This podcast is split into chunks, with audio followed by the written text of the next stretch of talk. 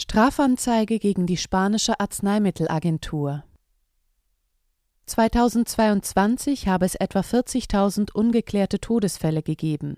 Die Verantwortlichen könnten sich nicht damit herausreden, dass die EU die Impfstoffe autorisiert habe. Sie hören einen Podcast von Transition News. Der folgende Beitrag wurde am 13. Januar 2023 von Wildhut Schwedje veröffentlicht. Die spanische Menschenrechtsgruppe Asociación Liberum hat am 10. Januar 2023 beim Untersuchungsgericht in Madrid Strafanzeige gegen die obersten Verantwortlichen der spanischen Arzneimittelbehörde AEMS eingereicht. Fünf Anklagepunkte werden aufgeführt. Verstoß gegen Artikel 196 des Strafgesetzbuches, Straftat der unterlassenen Hilfeleistung durch Angehörige der Gesundheitsberufe.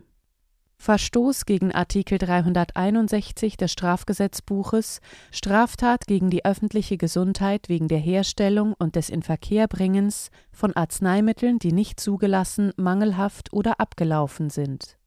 Verstoß gegen Artikel 404 des Strafgesetzbuches wegen Verbrechens gegen die Öffentlichkeit und Verbrechens der Täuschung. Verstoß gegen Artikel 413 des Strafgesetzbuches, Delikt gegen die öffentliche Verwaltung, Untreue bei der Aufbewahrung von Dokumenten und Verletzung von Geheimnissen und Verstoß gegen Artikel 419 des Strafgesetzbuches, Delikt gegen die öffentliche Verwaltung, Straftatbestand der Bestechlichkeit einer Behörde oder eines Beamten, Ausführung von Handlungen, die im Widerspruch zu den Pflichten ihres Amtes stehen oder diese unangemessen verzögern. In einem Video zum Thema betont Alexis Saneas, Rechtsanwalt und Sprecher von Asociación Liberum, dass es in Spanien im Laufe des Jahres 2022 laut Momo-Daten Mortality Monitoring fast 40.000 unerwartete Todesfälle gegeben hat.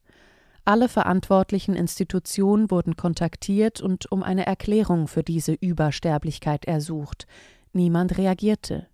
Daraufhin startete Asociación Liberum in den sozialen Medien einen öffentlichen Aufruf und bat Geimpfte, die Nebenwirkungen erlitten haben, der Organisation Angaben über die unerwünschten Ereignisse und die entsprechenden Chargennummern ihres Impfstoffes zu schicken.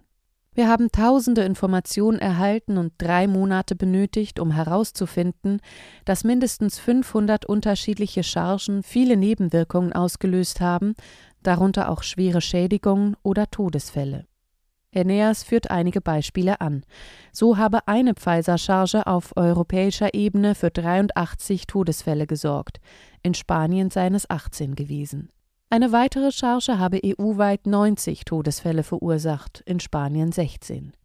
Bei einer dritten sei es in der EU zu 42 Todesfällen gekommen, in Spanien zu 21. Nach Überprüfung der zugesandten Daten habe man festgestellt, dass es Chargen gebe, die praktisch keine Inzidenzen ausgelöst hätten, andere wiederum seien für zahlreiche Todesfälle verantwortlich. Trotzdem reagierten die spanischen Institutionen nicht, obwohl laut offiziellen Daten der EMS mittlerweile 80.000 Impfnebenwirkungen registriert wurden, darunter mehr als 13.000 schwere. Die Todesfälle nach Impfung wurden auf 467 beziffert. Erschreckend sei, so Aeneas, dass es auch 452 Nebenwirkungen bei Kindern gegeben habe, davon 118 schwere. Über Todesfälle bei Kindern informiert die AMS gar nicht, teilt der Anwalt mit. Dabei vertritt er in der andalusischen Provinz Malaga, in der er tätig ist, selber die Eltern von zwei Zwölfjährigen, die kurz nach der Impfung starben. Ein Kind sei beim Fußballspielen tot zusammengebrochen, das andere beim Spielen auf dem Schulhof. Aeneas weist in diesem Rahmen auch darauf hin, dass laut einer US-Studie nur etwa ein Prozent der Impfnebenwirkungen an das zuständige Vaccine Adverse Events Reporting System, kurz VERS, gemeldet werden. Ein Phänomen, das nicht nur in den USA existiert, sondern auch in anderen Ländern, wie zum Beispiel in der Schweiz. Wir berichteten. Wenn generell nur etwa ein Prozent der Impfnebenwirkungen gemeldet werden und wir das auf Spanien übertragen, zu welchen Zahlen gelangen wir dann? Gibt Aeneas zu bedenken. In Spanien habe niemand etwas getan, um die Sicherheit der Bürger zu gewährleisten. Keine Charge sei vom Markt genommen oder untersucht worden, kritisiert der Anwalt. Die Verantwortlichen in der Arzneimittelbehörde könnten sich nun nicht damit herausreden, dass die Impfstoffe von der EU autorisiert wurden. Nehmen wir mal an, zwei Flugzeuge einer Airline stürzen ab und es sind 400 Tote zu beklagen. Aber die verantwortlichen Behörden unternehmen nichts und ergreifen keine Maßnahmen. Oder ein Lebensmittel verursacht 400 Tote und es werden keine Schritte eingeleitet. Wie kann das sein? fragt der Sprecher von Association Liberum.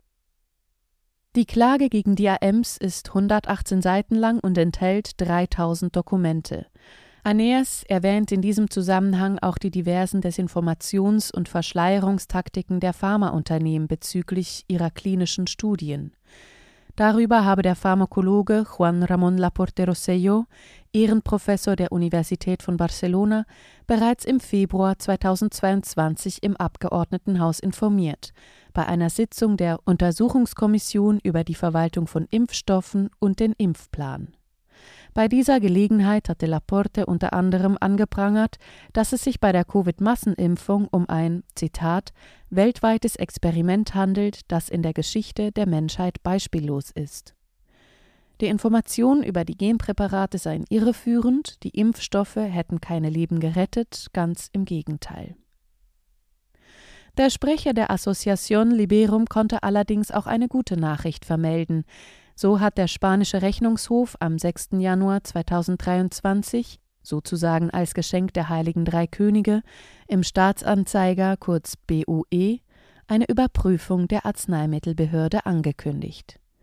Der Rechnungshof habe der AMS empfohlen, zu ermitteln, um welche Art der öffentlichen Einrichtung es sich bei der ihrigen handle.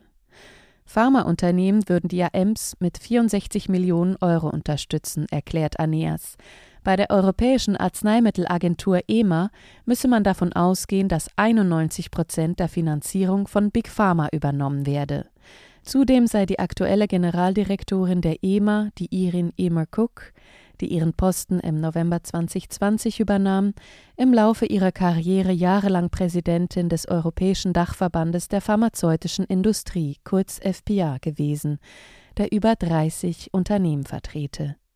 Es scheint, als würden die Gesundheitsagenturen ihre Kunden mehr schützen als die Bürger. Resümiert Aeneas. Sie hörten einen Podcast von Transition News. Mein Name ist Isabel Barth. Ich wünsche Ihnen einen wunderschönen Tag und sage bis zum nächsten Mal. Dieser Podcast konnte nur entstehen, weil zahlreiche Leser und Leserinnen Transition News regelmäßig durch Spenden unterstützen. Wenn auch Sie uns unterstützen wollen, klicken Sie den entsprechenden Button auf unserer Website an. Vielen Dank.